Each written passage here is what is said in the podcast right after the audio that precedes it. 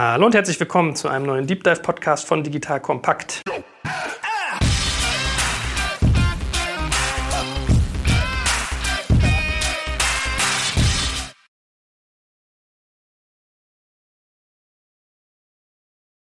Mein Name ist Jörg Kaczmarek und heute wird es ja, klassisch irgendwie. Also es geht um Möbel, es geht um Handel, es geht um B2B und es geht um Transformation. Das sind so ein paar der, der Deckmantel, die mir da irgendwie spontan zu einfallen. Ich habe zwei sehr spannende Gesprächspartner hier.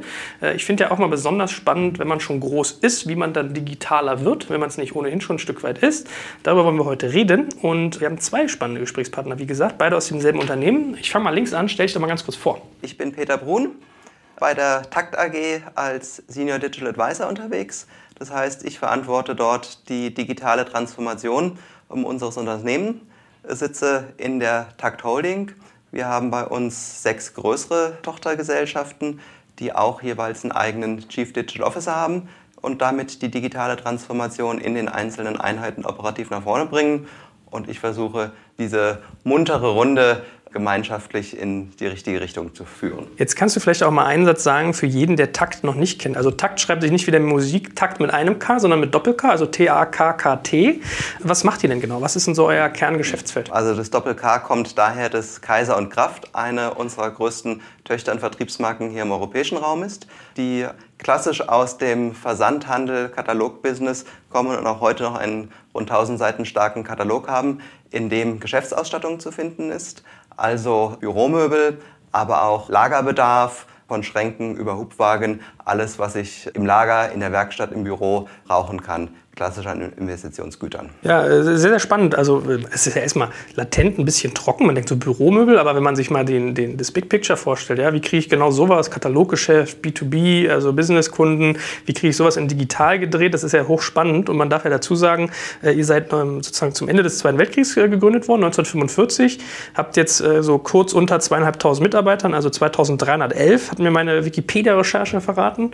Und ihr macht auch wirklich signifikanten Umsatz, also über eine Milliarde Milliarde, ja, 1,1 Milliarde Euro, sowas in digital zu drehen und sich zu fragen, wie, wie erreiche ich Businesskunden eigentlich noch, finde ich ganz, ganz spannend. So, jetzt habe ich schon angedroht. Zwei Leute sitzen hier. Der zweite Teil sitzt vor mir. Wer bist du? Ja, hallo, äh, mein Name ist Franziskus Josten und ich bin bei der Takt AG verantwortlich für den Bereich Unternehmensentwicklung was bei uns eigentlich aus drei unterschiedlichen Teilen besteht. Das eine, das hat natürlich auch viel mit Digitalisierung zu tun, ist ich kümmere mich um Trends, strategische Projekte, Themen, die für uns und unsere Tochtergesellschaften relevant sind. Und da ist natürlich Digitalisierung, neue Trends, Wachstumsfelder und neue Geschäftsmodelle ein riesiges Thema, mit dem ich mich sozusagen tagtäglich beschäftige.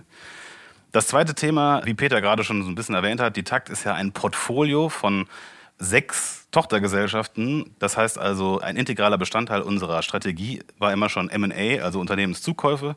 Von den sechs Sparten sind fünf über, den, über die letzten 15 Jahre in etwa als Akquisitionen dazugekommen. Oh, die Kaiser und Kraft, die eben schon erwähnt war, ist sozusagen das Herzstück von 1945. Die anderen sind erst dazugekommen. Das heißt, auch für das M&A habe ich die Verantwortung. Und das dritte, jüngste meiner Aufgabenfelder, über das wir heute sicherlich auch noch reden, ist das Thema Corporate Venture Capital. Vor ungefähr einem Jahr oder ander, knapp anderthalb Jahren haben wir also auch einen Corporate Venture Capital, die TAC Beteiligungsgesellschaft, gegründet als Vehikel, mit dem wir uns als ja, Smart Investor minderheitlich an Startups und innovativen Unternehmen, die für uns und unsere Geschäftsmodelle relevant sind und Innovationen treiben, beteiligen. Jetzt kommt ein kleiner Werbespot. Aufgepasst! Wusstest du, dass HR-Teams heutzutage mit mehr Aufgaben denn je konfrontiert sind? In der aktuellen Studie HR Trends, die Zukunft der Personalarbeit 2024 von Sage, wurden HR-Teams aus sieben verschiedenen Ländern und über 20 Branchen befragt, um top aktuelle Insights in der Entwicklung des Personalwesens zu geben. Sage entwickelt HR-Tools und Software für dein Unternehmen, um Lohnabrechnungen, Personalmanagement, Buchhaltung und mehr zu vereinfachen. So, und die Studie von Sage zeigt unter anderem, dass ganze 91% der HR-Teams angeben, dass ihre Arbeit Arbeitsbelastung im letzten Jahr zugenommen hat, aber gleichzeitig glauben 79 Prozent der Befragten, dass Automatisierung ihre Prozesse zukünftig verbessern und Zeit sparen kann. Ebenfalls spielt auch KI eine große Rolle. Derzeit nutzen etwa ein Drittel bereits Chatbots wie ChatGPT in ihren Prozessen und circa drei Viertel der PersonalleiterInnen sind sich bereits sicher, dass KI die Arbeitsweise im HR revolutionieren wird. Du merkst, die Studie ist vollgepackt mit Statistiken, überraschenden Erkenntnissen und Tipps für HR-Führungskräfte, die vorankommen wollen und zeigt eine Momentaufnahme der sich stetig wandelnden Rolle von HR heute. Am besten schaust du dir die Studie HR-Trends, die Zukunft der Personalarbeit 2024 selbst an. Unter digitalkompakt.de slash Sage, S-A-G-E, kannst du sie dir komplett kostenlos herunterladen. Und wie immer findest du alle Infos auch auf unserer Sponsorenseite unter digitalkompakt.de slash Sponsoren. Werbung Ende. Also man merkt, glaube ich, ich möchte so ein bisschen so einen dualen Blick wagen. Ja? Einerseits mit euch über Digitalkompetenz und wie ich die aufbaue sprechen. Also wie kriege ich das in die Organisation? Was bedeutet das für euch? Und andererseits natürlich auch mal so diesen groben Blick wagen. Was kann man da akquisitorisch tun? Sollte man investieren? Machen solche Sachen wie Acceleratoren Sinn? Das ist ja so ein bisschen gerade, was, was viele Corporates auch beschäftigt. Uh, by the way, äh, vielleicht kleine Randnotiz, weil die zuhören. Äh, das gute Team von Kienbaum hat uns drei ja irgendwie connected. Dafür mal ganz herzlichen Dank. Ja? Also kennt ihr vielleicht auch die große Personalberatung, die ja auch mit mit AdVenture äh, ganz spannende Sachen in dem Bereich macht. Also vielleicht auch mal ein ganz interessanter äh, Hinweis, wie, so, wie ich hier die komischen Vögel, die immer vor mir dann sitzen, äh, kennenlerne. Nein, es sind natürlich kompetente Vögel und auch keine Vögel, sondern eher Adler. Ne? So, Spaß beiseite, ernst komm raus. Äh, Peter, gib uns mal ein Gefühl, wo steht euer Unternehmen, was jetzt den, den Digitalisierungsgrad angeht? Weil wenn ich jetzt höre Kataloggeschäft, das hat ja so den Faktor, da denken wir viel an so Quelle, Neckermann, äh, super hartes Brot. Man muss aber immer, finde ich, auch abstrahierend dazu sagen, ihr seid ja B2B. Also ihr seid jetzt nicht endkundenorientiert, da ist das sozusagen nochmal ein anderer Schnack, wie der Hamburger sagt. Wo, wo steht ihr da? Wir stehen mitten im Wandel, im Prozess der digitalen Transformation. Das Thema grundsätzlich ist nicht neu für uns. Wir haben bereits 1999 den ersten E-Commerce-Shop gelauncht, sind also zum Beispiel bei dem Thema E-Commerce schon sehr lange unterwegs, haben dort schon sehr viel Erfahrung gemacht, haben in den letzten Jahren so ein bisschen als Vorläufer unserer digitalen Transformation mit einem Multi-Channel-Plus-Ansatz auch die Kompetenz über verschiedene Kanäle integriert zu verkaufen, sehr gute Erfahrungen gemacht und haben jetzt eigentlich seit 2015 das Thema digitale Transformation für uns in den Mittelpunkt gestellt. Sind damals gestartet, indem wir uns zunächst mal eine Bestandsaufnahme gemacht haben, ein Digital Quotient ermittelt haben. Wo stehen eigentlich unsere Portfoliogesellschaften? Wie weit sind die mit der digitalen Transformation? Was sind eigentlich die wesentlichen Handlungsfelder, wo wir unterwegs sein müssen? Haben da dann auch sehr spannende Beobachtungen gemacht zum einen, dass wir im Benchmark grundsätzlich ganz gut aufgestellt sind. Es zwei Themenfelder gibt, auf die wir besondere Wert legen und wo wir noch einen großen Schritt nach vorne machen können. Das eine ist das Thema der Digitalkompetenz, das heißt, dass wir noch mehr Mitarbeiter mit ausgeprägtem Digital-Know-how ins Unternehmen holen wollen. Und das zweite ist das Thema Kundenorientierung, wo es auch heute deutlich mehr Möglichkeiten ähm, gibt, die wir auch aktiv nutzen, um einfach die Kundenzentriertheit ins Unternehmen hineinzutragen. Mhm. Ähm, wir haben auch da gesehen, dass durch unsere Aufstellung als Portfoliogesellschaft es auch nicht ganz einheitlich ist. Beispielsweise unsere amerikanischen Tochtergesellschaften in einigen Punkten schon den europäischen ein Stückchen weit voraus sind, was, glaube ich, in der Digitalwelt auch nichts Besonderes ist, aber wo wir auch sehr stark voneinander lernen können. Gut, dann sollten wir, glaube ich, mal so ein bisschen irgendwie, wie soll man sagen, euer, das Produktverständnis für euch noch mal ein bisschen schärfen bei den Zuhörern. Kannst du mal sagen, was eigentlich für Sparten ihr typischerweise habt? Also du hast ja schon so ein bisschen angedeutet. Ich habe aber gesehen, das geht noch deutlich über das hinaus. Also wenn man das mal so Big Picture-mäßig sieht, als das, was wir schon gesagt haben. Und vielleicht auch mal Einsatz, wer so eure typische Zielgruppe ist. Weil dann gewinnt man, glaube ich, ein Gefühl, wie man denken muss, in welchen Dimensionen, wenn man dieses Produktportfolio und jene Zielgruppe hat. Also unsere Zielgruppe ist eigentlich der komplette B2B-Markt. Das beginnt bei ganz kleinen Unternehmen, bei dem kleinen Handwerksbetrieb, der mal Bedarf für einzelne Gegenstände hat, bis hin zu großen Konzernen, die vielleicht ein komplettes Bürogebäude ausstatten, die ein komplett neues Lager errichten, dort Bedarf haben. Beispielsweise hatten wir kürzlich einen Auftrag, wo beim entsprechenden Lagerneubau mehrere hundert Spinde für die Umkleidekabinen bestellt wurden, ähm, um mal ein praktisches Beispiel zu zeigen. Wir haben aber auch mit Ratioform eine Tochter, die sich um das Thema Verpackungsmaterial kümmert. Also wo ich im Endeffekt für das professionelle Verpacken vom klassischen Karton bis hin zu allen anderen Verpackungsmaterialien alles bekommen kann. Ich habe gesehen, dass in den USA zum Beispiel auch solche Geschichten wie Merchandising macht, äh, Restaurant-Equipments, Displays, also durchaus auch Business, sehr, sehr weit gedacht. Eigentlich alles, wo man im Prinzip Möbel hat, habe ich so jetzt mal interpretiert, die irgendwie einen hohen Verschleiß haben oder habe ich das irgendwie falsch gelesen? Es sind eigentlich nicht nur Möbel. Wir haben auch mit Central Restaurants und Hubert ähm, zwei Marken in den USA, aber auch hier in Europa vertreten, die sich um das Restaurant-Equipment kümmern. Also wo ich vom Löffel bis hin zum Kühlschrank, zum Herd, zu den gesamten Investitionsgegenständen, die eigentlich heute sowohl in einem großen Restaurant als auch vielleicht in der kleinen Fastfood-Kette zu finden sind. Das können bei uns in den entsprechenden Shops bestellt werden. Vielleicht sozusagen auch aus der M&A-Sicht oder Portfoliosicht nochmal von, von mir auch. Äh, was hält uns eigentlich zusammen? Was ist sozusagen der gemeinsame Nenner? Wir sagen eigentlich immer einmal B2B, das hat ja Peter auch schon gesagt. Also wir verkaufen nur an gewerbliche Kunden, gar kein B2C. Das Zweite, was uns zusammenhält, auch wenn es unterschiedliche Verticals, also unterschiedliche Produkte sind, sind es alles eigentlich Gebrauchsgüter. In Abgrenzung auch, was natürlich viele bei uns missverstehen, zu Verbrauchsgütern wie eben Office Supplies. Wir verkaufen also kein Kopierpapier, also solche Dinge, die eigentlich total commoditized sind, wo es einen extrem harten Wettbewerb gibt, eine hohe Transparenz machen wir nicht, sondern wir lieben eigentlich die Spezialprodukte, die weder Investitionsgut sind wie große Maschinen, noch der totale Commodity-Markt des Kopierpapiers, sondern das, was in der Mitte ist. Der gesamte Bedarf an sonstigen Gebrauchsgütern, C-Teile ist der Fachbegriff da eigentlich. Und das kann eben in dem Vertical oder in der Marktnische Restaurant-Equipment sein, vom Equipment wie ein Kühlschrank bis hin eben auch zum, zu den Dingen, die auf dem Tisch sind, auf dem gedeckten Tisch und es kann aber eben auch sein im Bereich Merchandising. Jeder, der eigentlich auf eine Messe geht, braucht unsere Displayartikel. Das, also das ist dann ganz breit. Aber ähm, das sind eigentlich die Dinge, wo wir sagen, das, das hält uns eigentlich zusammen. Auch wenn wir eben sowohl geografisch, du hast es schon erwähnt, 50 Prozent unseres Umsatzes ist in den USA. Das ist sicherlich eine Besonderheit. Ja, wäre meine nächste Frage gewesen. Ich staune. Hm? Genau, also wirklich 50 Prozent. Vier unserer sechs Sparten sind auch in den USA. Und äh, damit haben wir wirklich die USA eigentlich als unseren zweiten Kernmarkt. Und ja, Deutschland und Europa, 24 Länder in Europa, glaube ich, aktuell, ist sozusagen der andere Kernmarkt, in dem wir uns da tummeln. Ich finde das ja immer doof, irgendwie in, in, Konkurrenten zu denken. Ja? Also das Facebook für X, das Amazon für Y. Aber kannst du mal so ein bisschen sagen, wen ihr als Benchmark grob heranziehen würdet? Also vielleicht auch jemand, den die, die, die Zuhörer jetzt kennen. Ja? Bei Büroartikeln denkst du, okay, Staples oder Lights oder was weiß ich. Aber wer, wer, wen seht ihr so oder wen habt ihr in eurem Bereich? Ihr werdet jetzt wahrscheinlich nicht gerade gegen Ikea konkurrieren unbedingt. Vielleicht sogar manchmal doch? Ja? Hm, nee, nee, also vielleicht in dem sozusagen in dem mehr plastischen Möbelbereich ein Stück weit. Ne? Hier gerade die Startups natürlich, die gehen gerne zu Ikea und richten sich da erstmal ein. Ist gar nicht so leicht, weil du hast gesagt, den die Zuhörer kennen, aber dadurch, dass wir in so einer Spezialnische sind, also unsere Hauptkonkurrenten, die alten Katalogversender, die kennt natürlich keiner. Also Manuton oder solche Namen, Granger in den USA. Das sind große Unternehmen, die aber eben wirklich sehr spezialisiert sind, die man eigentlich nur als Einkäufer im Unternehmen kennt.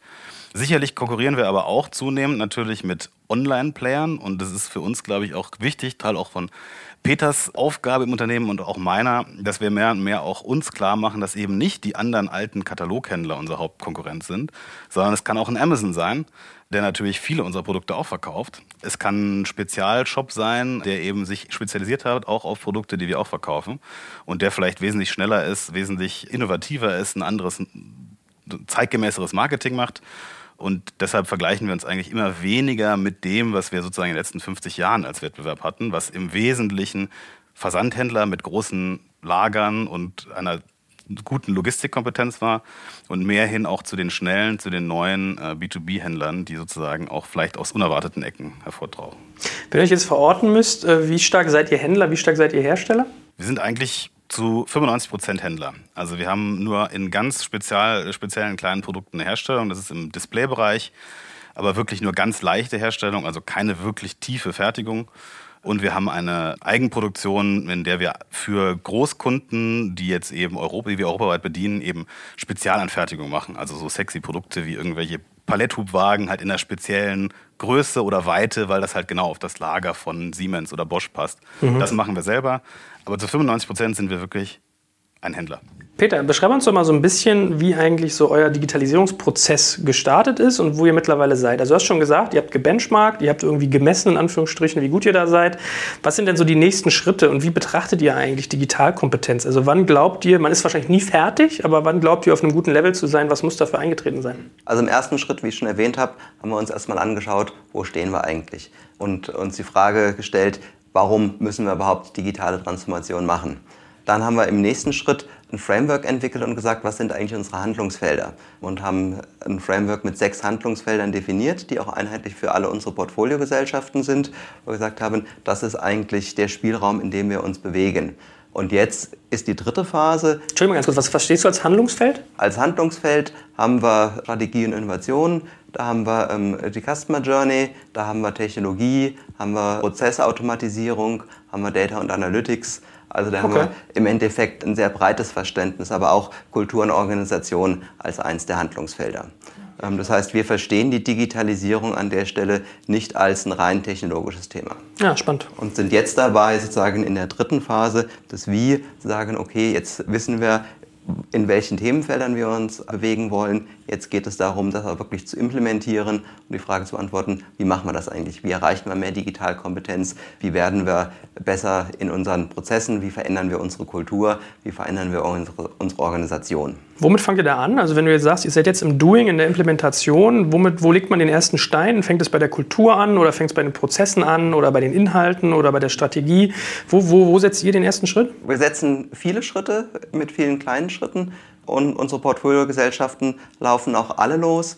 In Summe haben wir Größenordnung 140 Maßnahmen, ähm, die wir jetzt bis 2020 äh, mal ausdefiniert haben, die natürlich auch immer wieder im Fluss sind. Es kommen wieder neue Maßnahmen dazu. Wir lernen wieder aus anderen Maßnahmen was heraus. Und es betrifft alle Felder. Das kann mal ein äh, Thema sein, dass wir sagen, wir müssen klassisch an der Technologie mal ein neues ERP-System einführen oder ein neues Telefoniesystem, weil im Endeffekt die alte Telefonanlage durch ein Voice-over-IP-System abgelöst wird. Das ist aber auch ganz viel, dass es darum geht, die Kultur zu verändern, die Methoden zu verändern, unsere Mitarbeiter auf der Reise mitzunehmen oder auch so ein Thema wie die Customer Journey viel stärker ins Unternehmen hineinzutragen, noch viel besser zu verstehen, wie bewegt sich eigentlich unser Kunde, was haben wir eigentlich für Kunden, welche Personas, ähm, um diesen Begriff mal zu verwenden, sind eigentlich die Personen, die beim äh, Einkaufsprozess beteiligt sind. Ähm, und das ist im B2B-Geschäft etwas komplizierter als im B2C, wo ich es eigentlich nur mit einer Person zu tun habe. Und das ist die Mischung, mit der wir unterwegs sind. Wenn ich jetzt sowas wie ERP höre, dann äh, der, der geneigte Laie weiß vielleicht gar nicht, was das für einen Impact haben kann. Aber wenn sowas schief geht, kann ja wirklich sukzessive relevantes Geschäft verloren gehen. Also ich bilde mir ein, dass das bei windeln.de so der Fall war. Ja, da haben wir einen riesigen Dämpfer gekriegt, weil sie teilweise Geschäfte nicht realisieren konnten, weil dieses ERP, also Enterprise Resource Planning äh, Tool, nicht funktioniert hat. Ähm, ich kann mich irren, aber ich meine, das war in die Richtung. Wer gibt euch denn eigentlich da Anregungen? Wer sagt euch, wie das geht? Macht ihr da sozusagen selber die ganzen kleinen Fehler und wieder aufstehen, die Lerneffekte oder lasst ihr euch beraten oder habt ihr Role Models, die ihr euch anschaut? Wie kommst du an sowas, an so eine Kompetenz ran? Also eine ganz große Stärke von uns ist, dass wir an der Stelle nicht sagen, wir haben das eine Masterrezept, das wir jetzt allen Tochtergesellschaften verordnen, sondern gerade meine Funktion ist es, sehr viel Best Practice Sharing zwischen unseren Gesellschaften zu machen und damit auch voneinander lernen ähm, und sehen, okay, diese Technologie oder dieses Vorgehen hat an der Stelle gut funktioniert, an der Stelle vielleicht nicht so gut funktioniert und im eigenen Unternehmen davon lernen können. Aber natürlich gerade in meiner Funktion, ich selbst auch ähm, sehr stark darum bemüht sind, viel Austausch mit anderen Unternehmen, mit anderen Kollegen, mit der Branche hinzubekommen und mitzubekommen, was funktioniert, ähm, wo gibt es spannende Themen, bis hin, was der Franziskus ja auch ganz stark vorantreibt mit unserer Beteiligungsgesellschaft zu sagen, wir schauen uns auch sehr intensiv an, wie heute Startups unterwegs sind und sind dort eben nicht nur als Investor tätig, sondern wollen eben hier auch in einer sehr intelligenten Zusammenarbeit das Wissen in beide Richtungen austauschen und voneinander lernen. Wie ist es denn grundsätzlich, wenn ihr euch jetzt Digitalisierung anschaut, Transformation?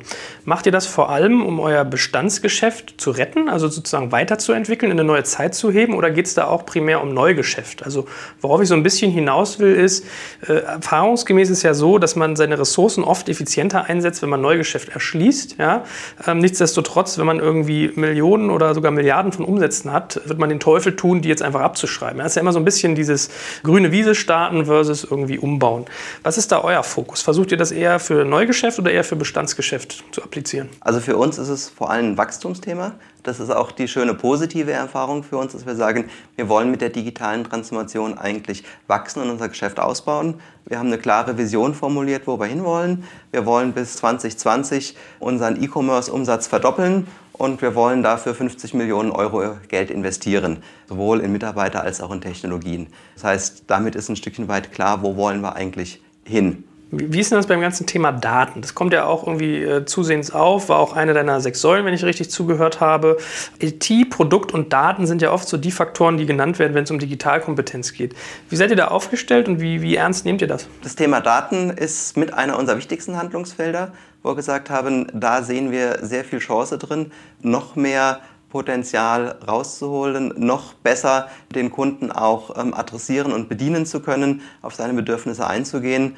Und da sind wir sehr stark dabei, die Kompetenz aufzubauen, das betrifft sowohl organisatorisch, dass wir uns Leute an Bord holen, die im Datenthema sehr viel Kompetenz haben, so Funktionen wie ein Data Scientist beispielsweise einzustellen, um hier auch intern das entsprechende Know-how aufzubauen und mit den Daten, die wir haben, intelligent umzugehen. Wie seid ihr denn eigentlich verortet? Habt ihr irgendwie eine Berlin-Dependance oder München, Köln, Düsseldorf, Hamburg, eine der großen Städte? Weil ich könnte mir vorstellen, wenn man jetzt irgendwie aus Süddeutschland kommt, eher klassisches Geschäft, mal Büromöbel, äh, stelle ich mir jetzt nicht so trivial vor, da irgendwie irgendwie gute BI-Experten, also Business Intelligence-Leute zu kriegen? Es ist ein sehr schwieriges Thema, ja. Gerade auch mit der Herausforderung, dass wir natürlich keine Consumer-Brands sind, die jeder sofort irgendwie im Kopf hat und dran denkt, sondern wir sind erstmal auf dem Arbeitsmarkt als Marke in dem Sinne nicht so etabliert. Wir sind standortmäßig mit der Takt Holding und mit der Kaiser und Kraft vor allem in Stuttgart verortet. Ähm, mit Ratioform haben wir den Europasitz von Ratioform in München. Was auf der einen Seite spannend ist, weil natürlich München ähm, durchaus ein Standort ist, wo so Leute zu finden sind. Auf der anderen Seite natürlich auch ein Standort ist, wo sehr viel Konkurrenz ist und wo es dann auch nicht ganz einfach ist, auf dem sehr umkämpften Markt auch ausreichend Leute zu finden. Jetzt kommt ein kleiner Werbespot. Aufgepasst! Wusstest du, dass HR-Teams heutzutage mit mehr Aufgaben denn je konfrontiert sind? In der aktuellen Studie HR Trends, die Zukunft der Personalarbeit 2024 von Sage, wurden HR-Teams aus sieben verschiedenen Ländern und über 20 Branchen befragt, um top aktuelle Insights in der Entwicklung des Personalwesens zu geben. Sage entwickelt HR-Tools und Software für dein Unternehmen, um Lohnabrechnungen, Personalmanagement, Buchhaltung und mehr zu vereinfachen. So, und die Studie von Sage zeigt unter anderem, dass ganze 91% der HR-Teams angeben, dass ihre Arbeit Arbeitsbelastung im letzten Jahr zugenommen hat, aber gleichzeitig glauben 79 Prozent der Befragten, dass Automatisierung ihre Prozesse zukünftig verbessern und Zeit sparen kann. Ebenfalls spielt auch KI eine große Rolle. Derzeit nutzen etwa ein Drittel bereits Chatbots wie ChatGPT in ihren Prozessen und circa drei Viertel der PersonalleiterInnen sind sich bereits sicher, dass KI die Arbeitsweise im HR revolutionieren wird. Du merkst, die Studie ist vollgepackt mit Statistiken, überraschenden Erkenntnissen und Tipps für HR-Führungskräfte, die vorankommen wollen und zeigt eine Momentaufnahme der sich stetig wandelnden Rolle von HR heute. Am besten schaust du dir die Studie HR-Trends, die Zukunft der Personalarbeit 2024 selbst an. Unter digitalkompakt.de slash Sage, S-A-G-E, kannst du sie dir komplett kostenlos herunterladen. Und wie immer findest du alle Infos auch auf unserer Sponsorenseite unter digitalkompakt.de slash Sponsoren. Werbung Ende. Was wollt ihr denn tun, um da besser zu werden? Also ich will jetzt nicht despektierlich sein, aber du sagst ja selber, äh, ihr seid jetzt eher eine nicht so bekannte Endkundenmarke. Ich will nicht sagen, dass ihr angestaubt seid, aber schon konservativ, würde ich sagen, so vom ganzen, vom ganzen Wahrnehmungsbild. Also ich fand sehr positiv, als jemand, der sich oft Webseiten von Unternehmen anguckt, dass eure extrem gut strukturiert ist und extrem durchdacht wirkt. Also da sieht man ja wirklich mal die Hypothesen, die dahinter stecken. Aber trotzdem, was, was tut ihr denn, um dieser, aus dieser Rolle sozusagen rauszuwachsen und die Marke ein bisschen moderner, innovativer zu äh, positionieren? Also wir nehmen das Thema digitale Transformation sehr, sehr ernst und das sagen wir auch ähm, und das schreiben wir auch. Also du hast es gerade angesprochen, auf unserer Webseite sprechen wir sehr aktiv über das Thema, da stellen wir es dar. Ähm, wir haben letztes Jahr beispielsweise auch eine Broschüre herausgegeben, wo wir das Thema digitale Transformation sehr explizit beschreiben, wo wir reinschreiben, welche Maßnahmen haben wir, wo unsere Handlungsfelder drin definiert sind, wo unsere Vision beschrieben ist, wo wir bisher auch sehr, sehr gutes Feedback bekommen haben, dass die Leute auch wirklich verstehen, digitale Transformation ist für uns kein Buzzword, was wir auch einfach mal so aus modischem Trend benutzen, sondern äh, was wirklich von ganz oben, von unserem Vorstand bis unten hin zu den Mitarbeitern ähm, gelebt wird und ernsthaft umgesetzt wird. Und das ist auch die Glaubwürdigkeit, mit der wir an den Markt gehen und den Leuten draußen klar machen, okay, wenn ihr zu uns kommt, dann könnt ihr hier auch wirklich diesen Prozess mitgestalten. Hier geht es spannend, schnell und interessant voran. Und es ist eine sehr, sehr interessante Herausforderung, ähm, die ihr eingehen könnt. Mhm. Und das ist auch, was ich in den Bewerbungsgesprächen immer wieder erlebe, das Feedback, dass die Leute sagen, ja, ich verstehe, was ihr meint äh, und das begeistert mich und ich möchte aus dem Grund gerne dabei sein. Wie machst du denn dieses typische Thema Kulturwandel? Also wir können ja mal ein bisschen auf die Organisationsfaktoren eingehen, ehe wir dann mal darüber sprechen, wie digitalisiert man eigentlich Handel im B2B-Bereich mit dem Thema, was ihr macht. Wie kriegst du sowas hin, diesen Kulturwandel auch durch die Organisation zu kaskadieren bei Leuten, die vielleicht schon 10, 15, 20 Jahre plus dabei sind, für die jetzt genau das, was du sagst, Digitalisierung ein Buzzword ist oder die da vielleicht auch Angst haben oder wo sie sozusagen Verlustangst besteht? Da hilft auch nicht die eine Maßnahme oder das eine Training, sondern das ist ein kontinuierlicher Prozess der zum einen vorgelebt werden muss und wo wir auch das große Glück haben, dass wir beim Vorleben ganz, ganz oben beginnen und unser Vorstand das Thema sehr, sehr aktiv und glaubhaft und ähm, ernsthaft vorlebt und vorantreibt. Aber wo wir auch sagen, das ist ein Thema, was nicht nur auf der Führungsebene verhaftet sein darf. Wo wir nicht nur sagen, wir stellen für jede unserer Tochtergesellschaften einen Chief Digital Officer ein, sondern wir wollen sozusagen diesen Prozess auf allen Ebenen leben. Und so haben wir beispielsweise kürzlich ein Corporate Digital Entrepreneur Programm ins Leben gerufen, wo wir gesagt haben, so ein bisschen aus der Idee eines Trainee-Programms kommen. Wir wollen junge Talente einstellen, die auch schon entsprechendes Know-how mitbringen, die vielleicht schon mal im Start-up gearbeitet haben, die also ein bisschen mehr mitbringen als der klassische Hochschulabsolvent und denen dann ein spannendes Programm bieten, um damit auch unsere digitalen Führungskräfte der Zukunft auszubilden. Die durchlaufen zum einen verschiedene Stationen in den Portfoliogesellschaften bei uns, sowohl in Europa als auch USA. Die lernen also sozusagen auch beide Seiten des Atlantiks kennen. Zum anderen bieten wir denen auch die Chance, einige Monate bei einem der Start-ups, an denen wir beteiligt sind, wirklich mitzuarbeiten. Ähm, oder auch werde ich demnächst mit dieser Truppe für eine Woche in Silicon Valley reisen und dort einige spannende Firmenbesuche machen. Mhm. Gut, ich sehe schon, Franziskus und ich müssen uns dann nachher mal darüber unterhalten, ob ihr auch selber ausgründen wollt, perspektivisch. Also da hat man ja schöne äh, Incubation-Anknüpfungen, ja, weil das, äh, ich habe da gerade mit Florian Heidemann darüber gesprochen, dass es ja oft ein Thema ist, du hast äh, spannende Leute in so einem Corporate, die aber vielleicht qua Kredit, qua viele Kinder, qua hohe Ausgaben nicht in der Lage sind zu sagen, ich gründe jetzt mal eben was. So, wenn man zum Beispiel als Corporate-Dach sagt, ich gebe denen irgendwie ein Umfeld, kann das ja durchaus spannend sein. Jetzt hast du gesagt, das ist auf Führungsebene bei euch sozusagen angesiedelt und auch aktiviert. Hast schon ein bisschen angedeutet, dass ihr unterschiedliche Chief Digital Officer für die einzelnen Betriebe habt, also die einzelnen Standbeine. Wie muss ich mir die Struktur vorstellen? Also welche Führungsebene habt ihr euch da gegeben oder Führungsstruktur, nachdem ihr das tut? Also es gibt für jede der Sparten gibt es einen Chief Digital Officer und bei dir läuft das so ein bisschen zusammen und du arbeitest mit dem Vorstand zusammen oder wie funktioniert das? Ja, hast du ganz richtig zusammengefasst. Ah, okay. so ist im Groben ähm, die Struktur, dass ich im Endeffekt sehr, sehr engen Austausch mit den entsprechenden Digitalverantwortlichen unserer Portfoliogesellschaften bin, dass wir auch dort mit denen einen sehr, sehr regen Austausch haben, auch regelmäßig gemeinsam mit den Vorstandskollegen in der Takt und den jeweiligen digitalverantwortlichen Presidents der Gesellschaft einen Austausch machen, wo wir für die digitale Welt uns auch eigene äh, KPIs, also Kennzahlen definiert haben, an denen wir zum einen zahlenmäßig ein Stückchen weit messen und definieren, wie kommen wir voran, wo wir aber auch sehr, sehr stark das ganze Thema des Kulturwandels diskutieren. Und wo es für mich nicht nur darauf ankommt zu sagen, wie viele Klicks und welche Conversion Rate habe ich auf der Webseite, sondern wo ich auch sehr, sehr intensiv immer wieder mit den Kollegen die Frage diskutiere, was macht ihr eigentlich anders? Woran merkt der Mitarbeiter, es sich bei euch was verändert? Was hat sich im Handeln sowohl der Mitarbeiter als auch der Führungskräfte ähm, in den letzten Monaten geändert? Wie schafft ihr es, eine Fehlerkultur stärker im Unternehmen zu etablieren? Und das sind so genau die Themen und die Fragestellungen, ähm, wo wir seitens der Holding auch versuchen, ähm, diesen Wandel mit voranzutreiben und genau durch diese Fragestellungen und Diskussionen die richtigen Impulse zu setzen. Hast du ein gutes Werkzeug gefunden, wie man teilweise diese, sag mal, diese Bremsklötze oder vielleicht so diese Schichten, wo das schwer durchgeht, beschleunigt bekommt? Also man hat ja oft den Fall, großes Unternehmen, am Anfang musst du erstmal oben sozusagen den, das Umdenken hinkriegen. So, Haken hinter. Und dann kommt irgendwie der Faktor, wie kriege ich das durchdekliniert? Und hat man relativ oft den Fall, was ich so mitkriege, dass das so auf der mittleren Management-Ebene hängt. Weil Innovation da oft eher ein Risiko ist als ein Anreiz, weil man Gefahr läuft, seine Bonizahlung zu verlieren, weil es irgendwie nicht richtig incentiviert ist, etc. pp. Habt ihr da einen Hebel gefunden, wie man irgendwie eine Organisation da gut beschleunigt bekommt? Ist das ein Kommunikationsthema oder was, was kann man da tun? Eine Maßnahme, die sehr erfolgreich für uns war, wir sind im letzten Jahr mit unseren Top 50 Führungskräften weltweit eine Woche nach Barcelona an die Jesse Business School gefahren und haben dort ein individuelles Programm zur digitalen Transformation gemacht. Das heißt, wir haben unsere komplette Führungsmannschaft eine Woche lang nochmal quasi auf die Schulbank gesetzt, ähm, anhand von Case Studies. Ein sehr, sehr spannendes, sehr, sehr intensives Programm gemacht, was im Augenblick den großen Vorteil hat, alle haben das gleiche Verständnis, alle sprechen über das Gleiche, wir haben ein, gleiches Verständnis von den Themen, wir benutzen die gleichen Worte, wir haben auch eine gewisse Begeisterung, wir haben uns mit den entsprechenden Methoden auseinandergesetzt, was mir auch im täglichen Umgang erstmal sehr, sehr gut hilft, über Maßnahmen und Themen zu sprechen.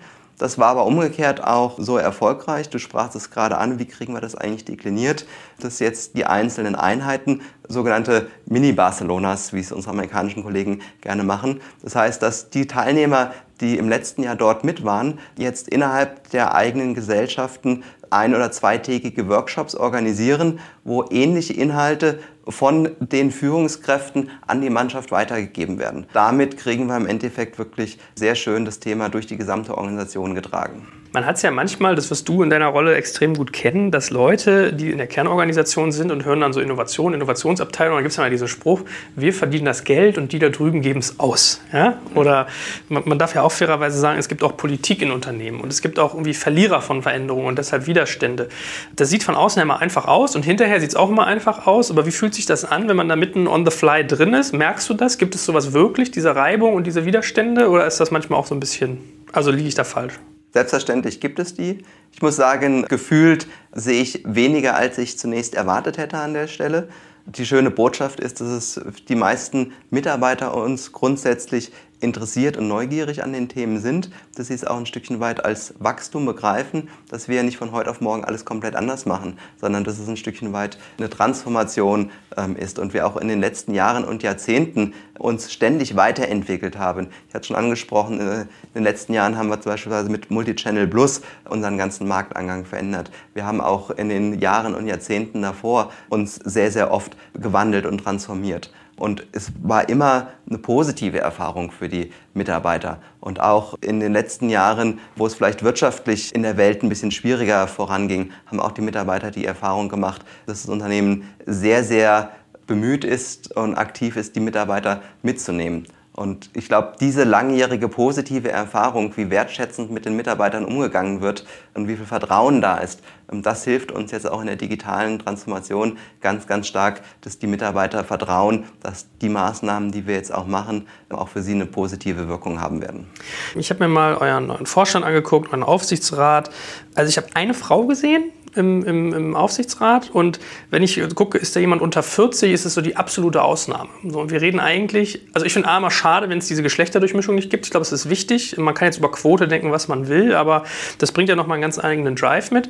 Und B, wenn du eigentlich in einen Bereich willst, wo du für vielleicht Menschen, die jetzt in den 20ern sind und dann in 10 Jahren eure Sachen im großen äh, Stile einkaufen, brauchst du ja eine ganz andere Denke teilweise. So, das heißt, ich, ich glaube nicht, dass ihr jetzt inkompetent seid, dass ihr das nicht hinkriegt. Ich glaube, es ist sehr, sehr schwer, sowas irgendwie äh, in, in, die Organisation zu bekommen. Aber warum ist das so schwierig und was kann man dagegen tun, dass man so eine Führungsriege verjüngt und auch irgendwie innovativer aufstellt? ja, also ich meine, ich glaube, das, was du ansprichst, ist auf jeden Fall ein Riesenthema. Das haben ja ganz viele Unternehmen Gerade auch natürlich Unternehmen, die eher so ein bisschen Old Economy sind, würde ich uns jetzt auch einfach mal dazu zählen, auch wenn das vielleicht nicht mehr so gerne gehört wird. Und insofern, klar, du hast auch recht, nur eine Frau im Aufsichtsrat, im Vorstand noch keine. Das ist ein Thema, das uns auf jeden Fall sehr umtreibt. Und ähm, die Gewinnung von jungen Mitarbeitern ist ein Riesenthema. Und ein bisschen, das habt ihr ja eben auch schon angesprochen, Standort, Marke, da sind durchaus einige Schwierigkeiten.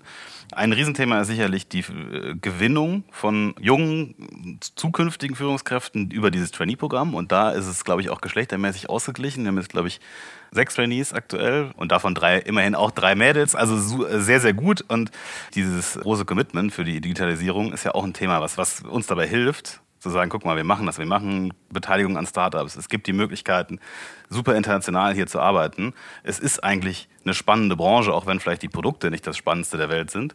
Und ich glaube, das gelingt uns mehr und mehr. Es ist eine riesen Herausforderung, aber es gelingt uns mehr und mehr, Leute auch zu überzeugen, zu sagen, hey, hier könnt ihr wirklich auch an was mitarbeiten. Es ist auch ein, ein E-Commerce oder Multi-Channel-Thema. Und äh, deshalb, da müssen wir jeden Tag dran arbeiten, tatsächlich, weil das ist eine riesen Herausforderung. Was hat dich denn dafür dazu bewegt? Ich meine, du hättest ja jetzt irgendwie sagen können, du bewirbst dich bei Index in London oder gehst zu irgendeinem Berliner VC oder fängst bei irgendeinem Internet-Startup an, was sozusagen kein Startup mehr ist, sondern schon Grown-up. Ja? Was, hm. was bewegt jemanden wie dich, äh, sich so einem eher konservativen Thema wie du selber das Old Economy anzunehmen? Ja, also ähm, mein Weg ist vielleicht nicht ganz typisch, weil ich eigentlich über unseren Hauptaktionär Haniel sozusagen gekommen bin. Also ich war zwar vorher nicht bei Haniel, aber bin sozusagen über den Kontakt Haniel, meinem jetzigen Chef, unserem CEO, vorgestellt worden. Und am Ende, wie es oft so ist, hat er mich tatsächlich auch persönlich überzeugt. Denn er steht da voll dahinter. Ohne ihn gäbe es diese 50 Millionen, die jetzt ausgegeben nicht, es gäbe die Beteiligungsgesellschaft nicht. Und äh, damit hat er mich letztlich auch gewonnen, weil er seinen Worten da auch Taten hat folgen lassen. Ich finde, äh, an der Takt ist sehr, sehr spannend die Verbindung auch aus dem Familienunternehmen. Wir sind zwar börsennotiert, aber zu 50,1 Prozent gehören wir eben zu Haniel, einem der ältesten deutschen Familienunternehmen, 270 Jahre alt.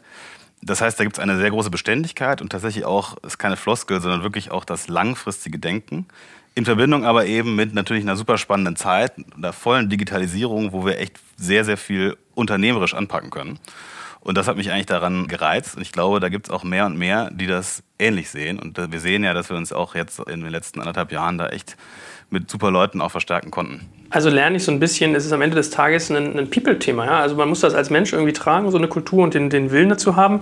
Wo du Hanil ansprichst, wie ist so deine Wahrnehmung? Ich habe die ehrlich gesagt immer als jetzt nicht das Paradebeispiel für Digitalisierungswillen kennengelernt. Also wenn ich auch das ganze Metro-Thema mit irgendwie Saturn, Mediamarkt mir angucke, äh, ich habe die da immer als sehr risikoscheu eher kennengelernt. Es gibt, glaube ich, Leute, die es noch kritischer formulieren würden, aber ich finde das eigentlich ganz fair so zu sagen. Hat sich das ein bisschen gewandelt? Ja, also Hanil ist für uns natürlich sozusagen der, der Hauptaktionär, aber die Digitalisierung von uns selber kommt sehr stark von uns selber, aus uns selbst heraus. Du hast ja unser Gespräch auch eingeleitet mit den schönen Zitaten zu Quelle und Neckermann. Ne? Also es, es braucht ja eigentlich einen Blinden, der uns darauf hinweist, dass wir als immer noch zum großen Teil Katalogbusiness uns mit der Digitalisierung wirklich beschäftigen sollten.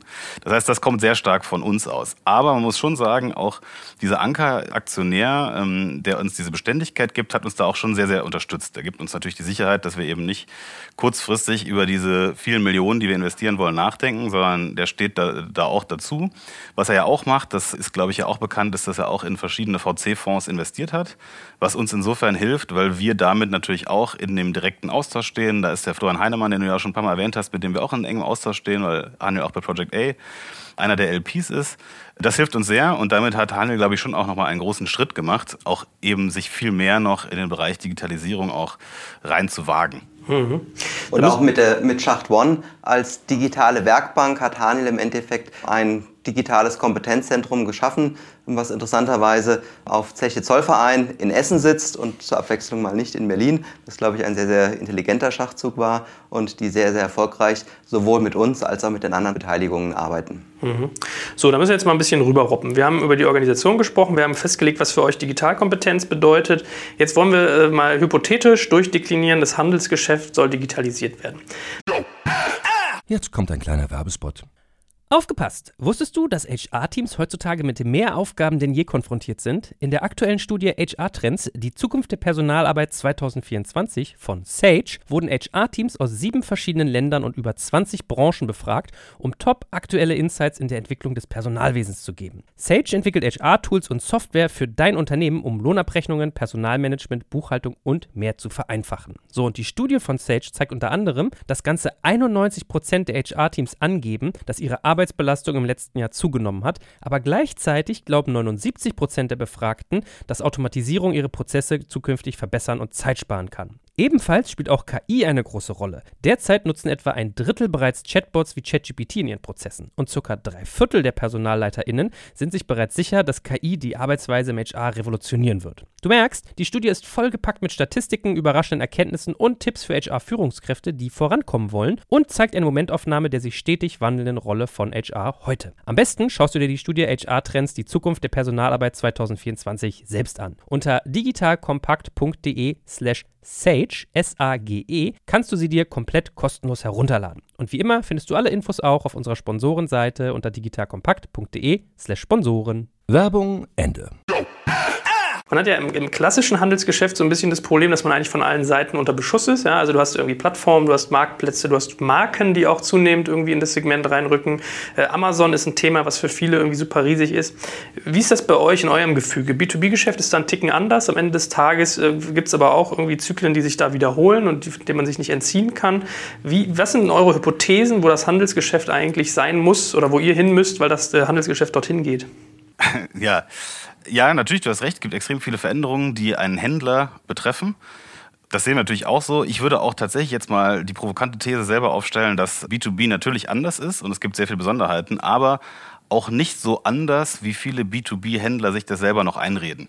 Das heißt, wir sind uns schon sehr bewusst und beschäftigen uns sehr, auch sehr aktiv damit, was sich auch im B2C tut. Uns hilft extrem auch, dass wir so eine starke Präsenz in den USA haben und auch eine sehr starke Präsenz in England.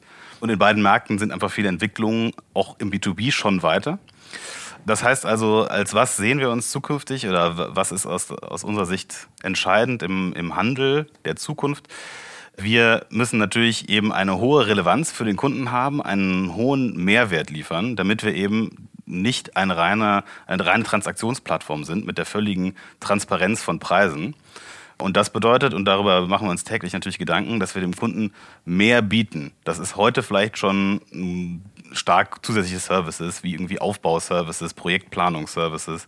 Das ist natürlich auch eine Selektierung der Produkte, also und äh, Garantien zu Produkten und so weiter, was klassische jetzt Marktplätze oder so eben nicht anbieten. Das wird aber in der Zukunft mehr und mehr auch um sozusagen digitale Zusatzdienstleistungen ergänzt werden. Also wie kann ich meinem Kunden eigentlich einen Mehrwert bieten, der typische Fall, wird halt eben die Business School erwähnt, ist ja, der Kunde interessiert sich natürlich nicht so sehr dafür, jetzt einen Hubwagen zu kaufen, sondern er will irgendwas im Lager von A nach B transportieren. Das heißt, natürlich muss man eben versuchen zu sagen, was sind eigentlich die Themen, die mein Kunde umtreibt und wie können wir da Lösungen schaffen und nicht nur auf das Produkt, was wir heute im Lager haben, sozusagen uns konzentrieren, sondern auch, was kann der Kunde damit. Und kann Peter vielleicht auch ein gutes äh, Beispiel nennen, wo wir gerade sowas entwickelt haben? Genau, gebe ich gerne mal ein Beispiel. Das ist Prüfplaner bei uns.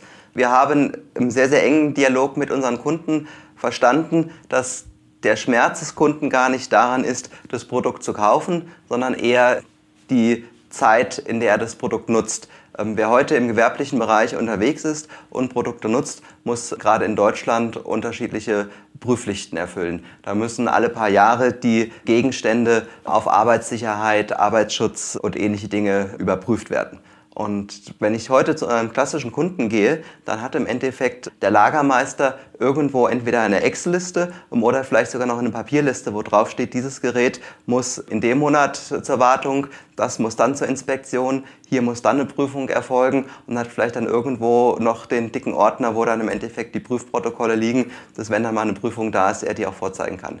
Genau an der Stelle sagen unsere Kunden, das ist ein Thema, was uns nervt, was uns keinen Spaß macht. Könnt ihr uns da nicht eine Lösung anbieten? Und da haben wir eine digitale Lösung geschaffen mit Prüfplaner, dass wir das Ganze als digitalen Online-Dienst anbieten. Das heißt, der Kunde kann sein Inventar dort registrieren, kann festlegen, welche Produkte er hat. Wir können ein Stückchen weiter auch unsere Kompetenz einbringen, dass wir dem Kunden sagen, dieses Produkt muss alle zwei Jahre äh, zur Inspektion, hier braucht es alle drei Jahre eine Prüfbescheinigung. Der Kunde wird automatisch daran erinnert, wann auch was ansteht und hat auch die Möglichkeit, im Endeffekt beispielsweise die Prüfprotokolle dann dort auch an einem Ort zentral abzulegen. Wie schwerpunktlastig wird das bei euch werden? Also werdet ihr stark in diese Richtung optimieren oder ist das eher für euch so ein Beifaktor, um Kundenzufriedenheit zu halten? Ich würde sagen, perspektivisch ist das ein recht wichtiges Thema, dass wir stärker von einer reinen Produktorientierung mehr zu einer Lösungsorientierung hinkommen. Ähm, und auch in der Vergangenheit es schon immer ein Unterscheidungskriterium war, dass wir gesagt haben, wir sind nicht rein transaktionsorientiert, wir wollen einfach nur die Transaktion, äh, das günstigste Produkt zum Kunden, sondern wir wollen eigentlich einen Bedarf des Kunden ja, befriedigen, wir wollen ihn beraten, wir wollen die für seinen jeweiligen Einsatzzweck beste Lösung anbieten. Und dazu gehört eben nicht nur, ihm einfach das Produkt zum richtigen Zeitpunkt und in der richtigen Qualität auf den Hof zu stellen, sondern ihn auch dabei zu unterstützen, in dem gesamten Produktlebenszyklus es möglichst einfach und bestmöglich nutzen zu können. Glaubt ihr, dass ihr diese Services-Ebenen monetarisieren könnt auch? Ja, da ist es sicherlich viel Potenzial drin.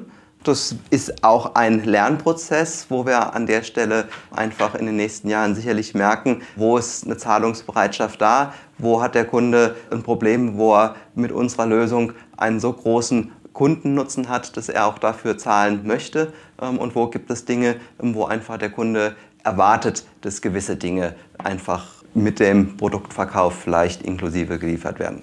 Franziskus sah bei der Frage gerade nicht so sicher aus, dass man das monetarisieren könnte. Ähm, doch, ich glaube schon, dass man das monetarisieren kann, aber äh, in der Tat, wie Peter auch gesagt hat, es ist natürlich ein Lernprozess.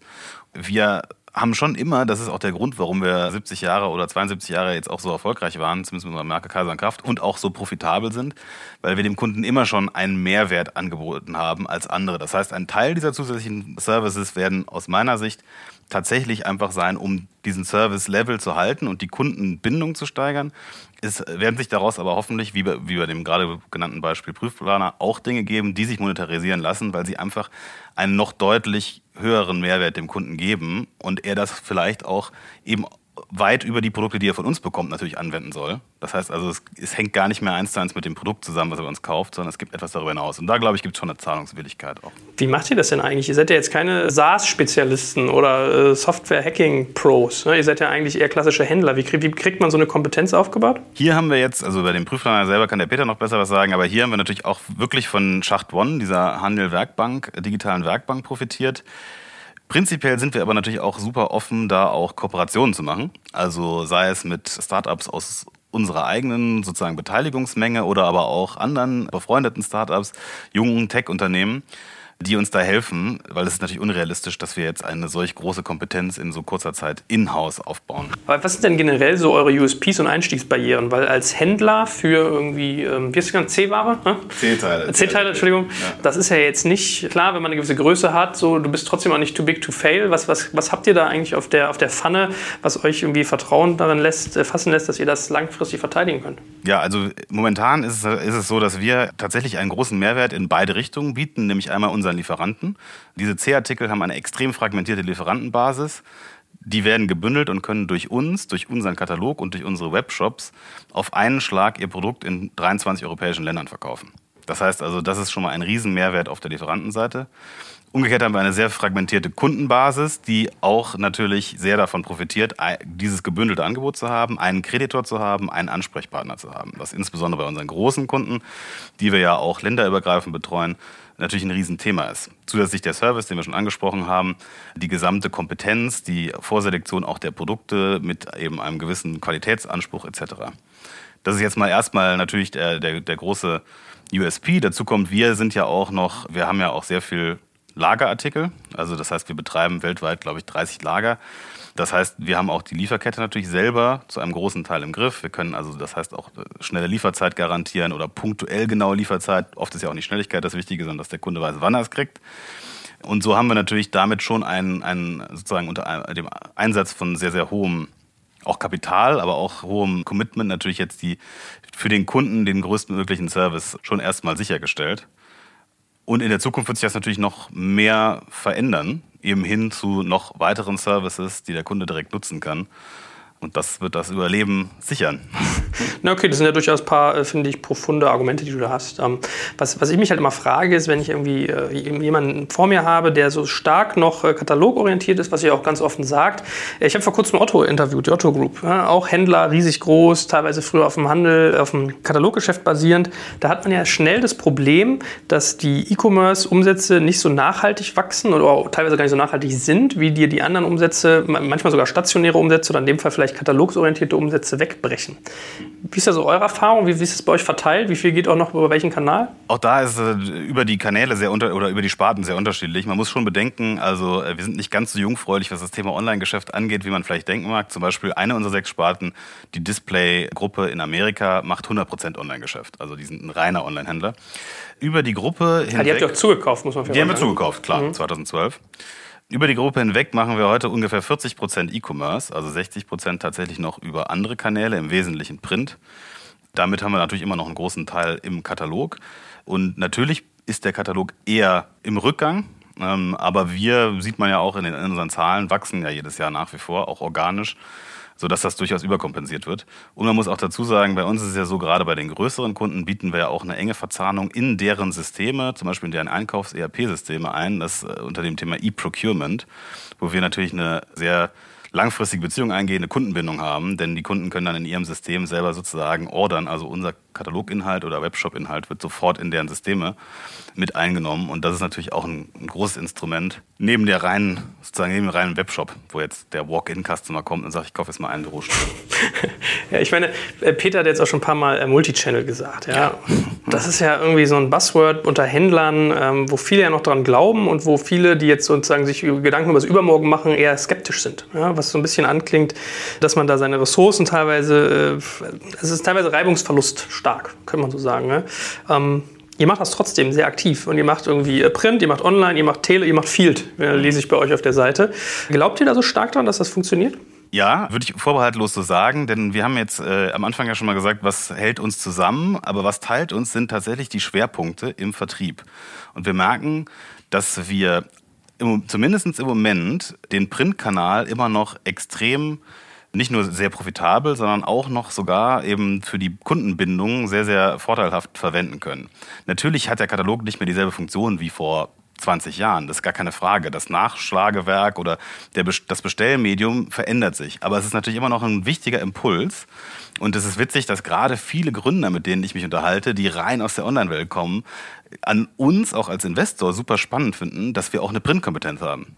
Weil das einfach ein weiterer Impuls ist, um den Kunden auch zu binden, nachdem er einmal vielleicht online gekauft hat. Die anderen Kanäle, die du ja auch angesprochen hast, funktionieren auch nicht universell über alle Geschäftsmodelle, aber beispielsweise in USA betreiben wir das Restaurant-Equipment-Geschäft unter der Marke Central und das ist zu einem extrem hohen Teil Telefonvertrieb.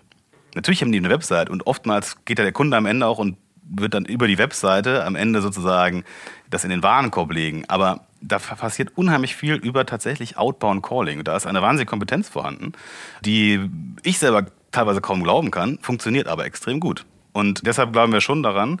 Allerdings glauben wir nicht dogmatisch daran, dass man jetzt für jedes Businessmodell sagen kann, hier komm, macht mal euer Multi-Channel, das ist unser neues Buzzword und ihr macht jetzt mal hier alle Kanäle. Also man muss sich natürlich sehr genau die Frage stellen, wer sind unsere Kunden? Und wie bediene ich diese Kunden am besten? Jetzt ist ja so das andere große Thema, was viel im Handel beschäftigt, Plattformbildung, Plattformökonomie. So, ein Otto sagt zum Beispiel auch, wir möchten jetzt irgendwie eine Plattform werden, ausgehen von ihrem About You. Das ist ja aber ist ja latent schwierig. Also man muss ja auch irgendwie eine, eine, Marke haben, die irgendwie das, das mitträgt. Ist das trotzdem Thema, was ihr euch irgendwie anguckt, was ihr spannend findet, oder ist das in eurem Segment eher ein problematischer Ansatz. Ist auf jeden Fall ein Thema, was wir uns angucken. Natürlich. Ist in der Tat etwas anders im B2B-Bereich, weil wir nicht so in der gleichen Form diese Marken haben. Ne? Also das ist ja bei uns, wir sind ja, haben ja auch sehr, sehr viele Marken und nicht eine. Deshalb, die Takt kennt deshalb ja keiner, weil es ja nur der Börsenname ist. Darunter sind ja die ganzen Nischenmarken mehr oder weniger. Das heißt, daraus jetzt ad hoc eine Plattform zu formen, würde gar nicht funktionieren. Und bisher sagen wir und fühlen wir uns sehr wohl eben auch mit diesem dezentralen Ansatz, was näher am Kunden ist, weil der Kunde sich in der Nische besser bei einem Spezialisten aufgehoben fühlt als bei dem absoluten Generalisten. Nichtsdestotrotz gucken wir uns da schon äh, sehr genau das an, diese Trends auch.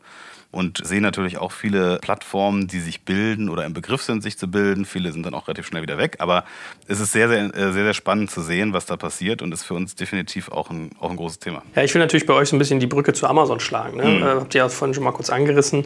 Da hat man ja diesen Faktor, dass die das versuchen, wo man dann immer sich dem Risiko aussetzt, du gibst dich in Abhängigkeiten, du, du läufst Gefahr irgendwie, dass Amazon dich mit Eigenmarken nachbaut und deine Listings sozusagen runtersetzt. Was bedeutet das für euch? Habt ihr da ein Thema mit? Ja, natürlich äh, haben wir ein Riesenthema mit. Also was heißt ein Thema? Wir sind äh, mit Amazon natürlich in äh, herzlicher Feindschaft oder Frenemy sein äh, verbunden. Wir nutzen Amazon auch, wie viele Händler, auch sehr aktiv als Absatzkanal. Wir verkaufen auch über Amazon, beispielsweise in den USA, Dis Displayartikel. Und das sehr gut, sehr erfolgreich. Aber wie du natürlich schon sagst, es gibt natürlich bei Amazon auch gewisse Gefahren. Ne? Das heißt, wir haben eine sehr klare Amazon-Strategie, die wir auch immer wieder anpassen, denn Amazon ist ja nun mal, verändert sich ja selber unheimlich schnell. Wir sitzen jetzt hier ein paar Tage nach dem Whole Foods-Deal. Das ist ja schon wieder revolutionär für, äh, für Amazon. Wo wir auch in den USA sagen, wow, okay, jetzt ist es sozusagen eigentlich einer der größten Grocer der Welt. Und äh, das heißt, also wir schauen uns das sehr regelmäßig an, aber im Moment ist es so, dass wir eigentlich über Amazon auch als Vertriebskanal durchaus sehr profitieren können, weil wir auch eine große Reichweite zumindest mit einigen unseren Marken kommen. Aber wir machen es sehr selektiv. Wir würden jetzt nicht pauschal mit unserem Komplettangebot da drauf gehen, sondern sehr selektiv nach potenziellen Nutzern und so weiter. Jetzt kommt ein kleiner Werbespot. Aufgepasst! Bist du auf der Suche nach einem Profi, der für dich komplexe Geodaten sinnvoll integriert und sie auf interaktiven Karten visualisiert? Dann möchte ich dir unseren Partner Nucubator vorstellen. Das Ziel vom Nucubator-Team ist es, dich bei der Prozessdigitalisierung zu unterstützen und aus den ganzen täglich anfallenden Geodaten einen echten, nutzerfreundlichen Mehrwert zu schaffen. Dabei geht Nucubator ganz besonders auf deine Anforderungen ein, um die Software zu bauen, die deine USPs digital widerspiegelt und den NutzerInnen der Software den größtmöglichen Nutzen liefert. Und um um das für möglichst viele Betriebssysteme, Geräte und Anwendungsfälle umzusetzen, setzt das Nucubator-Team auf etablierte Webtechnologien, mit denen sie schnelle und effiziente Anwendungen für Desktop und mobile Geräte entwickeln. Geodatenvisualisierung ist für Unternehmen in vielen verschiedenen Branchen relevant, zum Beispiel auch in den Bereichen Tourismus, Logistik und im Außendienst. So wurde zum Beispiel bereits ein digitales Smart Farming Tool für die Agrarwirtschaft gebaut, mit dem Satellitenbilder, Wetterdaten und Standortdaten interaktiv verarbeitet werden. Nucubator baut dabei nicht nur Kartenlösungen, sondern entwickelt für dich maßgeschneiderte Webanwendungen und Apps. Wenn du also einen Partner suchst, der deinen bestehenden USP ins digitale Zeitalter hebt, dann schau doch einfach bei Nucubator vorbei. Ich habe dir unter digitalkompakt.de slash Nucubator, schreibt sich mit C, eine Weiterleitung eingerichtet. Und wie immer findest du alle Infos auch auf unserer Sponsorenseite unter digitalkompakt.de slash Sponsoren. Werbung Ende merkt man ja auch, dass das bei denen so ein bisschen äh, abhängig davon ist, wie die, wie die Marke gestaltet ist. Also ich habe immer gehört, dass Kercher irgendwie so ein Thema ist, was Amazon immer versucht nachzubauen und kriegt es nie hin. Also Kercher performt da alles aus. Ähm, mhm. Das ist, äh, glaube ich, sofort, dass das sehr individuell ist. Ich glaube, das müssen wir euch der Fairness aber auch mal sagen. Wir reden jetzt über euch, als wenn ihr so ein Laden seid und ein Produkt habt. Ihr seid ja schon so ein ähm, Gemischtwarenladen klingt immer so, ab, also abwertend, aber ihr seid ja schon vielfältig. Nö, ich nehme das als Kompliment. Gemischtwarenladen. Das fühlen wir uns ganz wohl in den Nischen. Letzter Themenbereich vielleicht mal, äh, was ja auch ganz spannend ist, was dann so in deinem Feld äh, eigentlich reinfällt, ist das Thema investieren, akzelerieren, inkubieren, kaufen. Ja, also alles, was in, in Richtung Beteiligung und Startup-Kooperationen geht. Was macht ihr da? Was ist so eure Philosophie und welche Aktivitäten habt ihr in dem Bereich? Also kaufen, um mal mit dem letztgenannten anzufangen, habe ich ja anfangs schon gesagt, äh, M&A oder Unternehmen zukaufen ist integraler Bestandteil unserer Strategie. Und hier hat ein gewisser Wechsel auch eingesetzt in den letzten Jahren. Früher haben wir eher reife Unternehmen gekauft, also wirklich klassische alte Katalogversender für Büromöbel in den USA zum Beispiel, 2005, National Business Furniture. Heute haben wir gesagt, dass wir durchaus auch eben junge und stark wachsende und eher digitale Geschäftsmodelle zukaufen. Ähm, zuletzt vor anderthalb Jahren in England eine Firma, die auch super sexy Produkte macht, nämlich Regale für, ja, für Lager, also Schwerlastregale, Regale für äh, B2B-Kunden die aber super gewachsen sind auf 20 Millionen Pfund Umsatz mit einer super Profitabilität und das als wirklich reiner E-Commerce-Shop. Und die haben wir übernommen eben Mitte 2015 und merkten, und das ist auch die Brücke vielleicht zum Investieren, aus dieser Akquisition und auch aus einer anderen in den USA, wie viel wir auch daraus lernen können. Denn hier haben zwei Unternehmer in dem Falle sich wirklich sozusagen innerhalb von zehn Jahren einfach eine, Firma aufgebaut auf Basis von E-Commerce und auf Basis auch sich sozusagen nur mit den Besten und Digitalsten zu messen und nicht mit dem alten Wettbewerb. Das heißt also, wir sind weiterhin auf jeden Fall auf der Suche auch nach M&A-Targets, also nach Unternehmen, die zu uns passen, die wir auch übernehmen, um sozusagen weiter zu diversifizieren und unsere Firmengruppe weiter auch aufzubauen. Wenn, wenn du sagst, das ist bei euch expliziter Teil der Wachstumsstrategie, es gibt ja solche und solche Haltungen dazu. Ja, manche sagen, es ist irgendwie schwierig, weil man hat so viel Reibung, wenn ich diese, wenn ich die Transition mache, die bei mir ins Unternehmen reinzuholen und wenn ich das Know-how eigentlich transferieren will. Warum glaubt ihr trotzdem so stark, dass das für euch ein guter Weg ist? Also wir haben ja für uns offiziell gesagt, dass wir 5% organisch wachsen wollen und 5% über Akquisitionen in the long run. Also jetzt nicht jedes Jahr, aber halt in, auf die lange Sicht. Und wir glauben, dadurch, dass unser Businessmodell ja so strukturiert ist und so dezentral ist, haben wir gar nicht so viel Friktion, weil wir nicht voll integrieren. Wir müssen keine IT-Integration machen, nicht unbedingt, sondern wir versuchen Best Practices auszutauschen und kaufen nur erfolgreiche Unternehmen. Also unser Fokus ist ganz klar, wachsende, dynamische Unternehmen mit einem bestehenden Management, das auch weiter bleibt. Und davon profitieren wir sehr, sehr stark, auch in der Gesamtgruppe, von dem dann stattfindenden Austausch. Wir sind überhaupt keine Spezialisten für irgendwelche Schnäppchenjagden, irgendwelche halbinsolventen Firmen oder sowas. Das machen wir gar nicht, sondern wir investieren eben in wachsende Firmen und glauben, und das hat sich mehrfach schon bewahrheitet, dass die uns sehr, sehr viel bringen, einfach auch, weil dann ein Outside-In-Input kommt, den wir für unsere aktuellen Kerngeschäfte äh, als extremes quasi Lebenselixier auch sehen. Oder als Jungbrunnen, besser gesagt. Ja, das wäre so meine nächste Frage gewesen, weil viele Corporates kaufen ja irgendwie gerade Startups oft für Neugeschäft, was ich immer ein bisschen komisch finde, weil man kann ja eigentlich viel mehr auch mal in den Ebene Know-how denken. Dass man mhm. sagt, die haben irgendeine Kompetenz, die ich dann auf meine Bestandsorganisation applizieren kann und damit etwas anderes tun. Wie wichtig ist denn das bei euch? Also du hast jetzt gesagt, irgendwie ein Beispiel genannt, ihr, ihr kauft Katalogversender oder in dem Fall jetzt eben Regale. Das ist ja noch sehr kerngeschäftsnah mhm. und sehr umsatzorientiert, so klingt es zumindest. Könnt ihr euch auch vorstellen, dass ihr Leute kauft, die zum Beispiel irgendwie sagen, weiß ich nicht, wir sind die Experten im Bereich IoT für Büromöbel oder so, wo ihr glaubt, das ist irgendwie ein aufkommendes Thema und ihr solltet da Know-how aufbauen. Ist es Teil eurer Strategie oder ist es eher, eher das konservative konservativ klassische. Ja, also die ideale Überleitung, vielen Dank. Nein, äh, weil das ist tatsächlich die Überleitung in dem MA, also in dem wirklichen Kauf von Unternehmen, bleiben wir etwas näher an unserem Kerngeschäft. Das können schon neue Märkte sein. Also es könnte ja auch sein, dass wir jetzt in den Bereich Medizintechnik gehen oder Bildung oder Umwelt, aber schon eher sozusagen unserer Händler-DNA eher treu um aber trotzdem ein, wie ein Radar zu haben, das uns irgendwie die Innovationen und die Leute, die wirklich Geschäftsmodelle verändern, die auch für unsere Tochtergesellschaft relevant sind, um das sozusagen sicherzustellen, haben wir eben daneben auch ein, eine Beteiligungsgesellschaft gegründet, die TAG Beteiligungsgesellschaft, mit der wir eben Investments in Startups machen. Und das ist separat vom M&A zu sehen. Also wir gehen wirklich da als Minderheit, also als Minderheitsinvestor rein und da investieren wir aber eben nicht nur in B2B-Händler oder B2B-Handel-Startups, sondern genau wie du eigentlich sagst, auch in Unternehmen, die irgendwelche Innovationen treiben, die entlang unserer Wertschöpfungskette sind. Und das kann sein, natürlich, das könnte ein IoT-Thema sein im Bereich, weiß ich nicht, Lager oder Logistik. Das können Logistikthemen sein, das können auch BI-Themen sein. Ne? Denn wir, hast du ja eben auch angesprochen, wir sammeln unfassbar viele Daten, aber sind gar nicht so gut darin, die auszuwerten. Lange nicht so gut, wie wir sein könnten. Das können aber auch Themen sein zum Thema Marketing oder AI. Also alles, was letztlich für unsere Geschäftsmodelle relevant ist. Und daran beteiligen wir uns durchaus, eben über dieses Corporate Venture Capital Vehicle. Und da machen wir extrem gute Erfahrungen mit. Denn für uns ist ja sehr, sehr wichtig, dass wir einerseits von innen digitalisieren, aber dass wir auch früh genug mitbekommen, was draußen passiert. Und das ist eine riesige Gefahr, dass man der Letzte ist, der es mitbekommt. Und das ist aber ein super gutes Instrument für uns, wirklich nah dabei zu sein und gleichzeitig aber den Gründern ja auch einen Mehrwert zu liefern. Wie gesagt, machen wir seit einem Jahr, haben jetzt vier Beteiligungen, aber haben bisher extrem gute Erfahrungen gesammelt, super positive Resonanz, sowohl aus unserem eigenen Unternehmen, was das Know-how, was reinfließt, angeht, als aber auch von den Gründern, die eben wiederum sagen, hey, wir profitieren von euch und ihr seid nicht nur ein langsamer Stratege, der irgendwie Venture Capital spielen will, sondern ihr meint das ernst, ihr bringt was mit.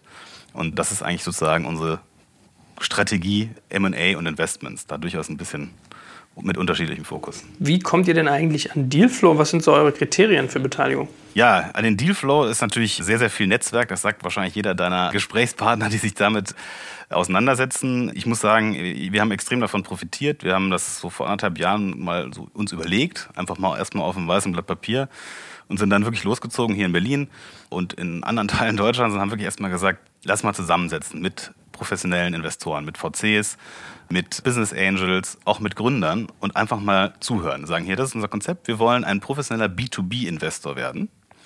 Wir glauben, da gibt es noch gar nicht so viele von. Was sagt ihr? Was haben vielleicht andere Leute für Fehler gemacht? Und das war erstmal ein super Prozess. Der ist so ein halbes Jahr wirklich tingel, tingel, tingel durch die Lande. Äh, habe extrem davon profitiert, dass viele Leute einfach so offen auch waren und uns da sehr geholfen haben.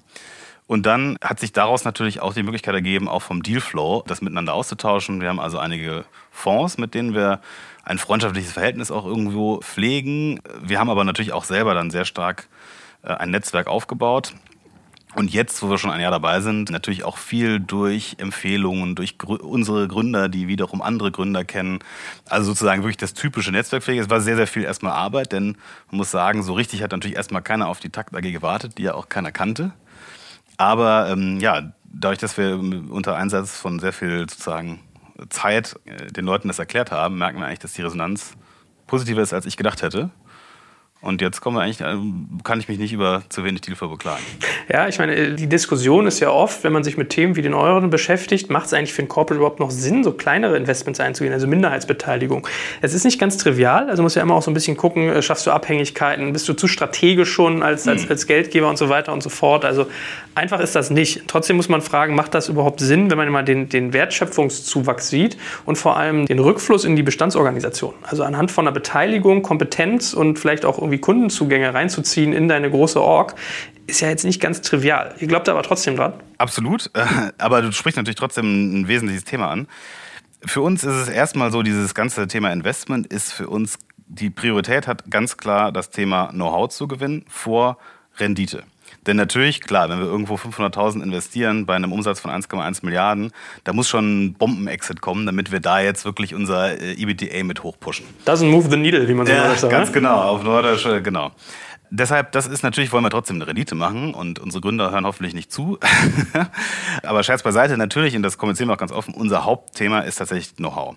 Und es hat sehr stark damit zu tun, was du ja, oder was wir auch mit Peter zusammen besprochen haben, dass es auch um Organisationsentwicklung geht, dass wir und extrem davon profitieren, unsere Tochtergesellschaften, unsere Leute, die sozusagen tagtäglich da jetzt bei uns im Maschinenraum stehen, mit den Gründern zusammenzubringen, mit den neuen Ideen, mit dem neuen sozusagen auch Art zu arbeiten, Art zu denken, in Austausch zu bringen. Und wir versuchen da mit allen möglichen Formaten. Wir machen irgendwie ein Startup und Innovation Breakfast, wo wir einfach die Gründer kommen lassen und Leute von uns und sagen, hier, wir machen ja auch das natürlich auch mit vielen Startups, in die wir am Ende gar nicht investieren die wir aber kennengelernt haben, die wir super finden, wo wir sagen, hey, da kann man eine Kooperation draus schmieden. Und damit merken wir, dass die Organisation viel empfänglicher wird für Kooperationen, was früher Old Economy, jeder sozusagen an seinem eigenen Schreibtisch, heute viel offener für Kooperationen, viel offener mal was zu testen. Wir gucken uns ja viele Technologiethemen an und wir sagen, hey Jungs, testet das doch mal.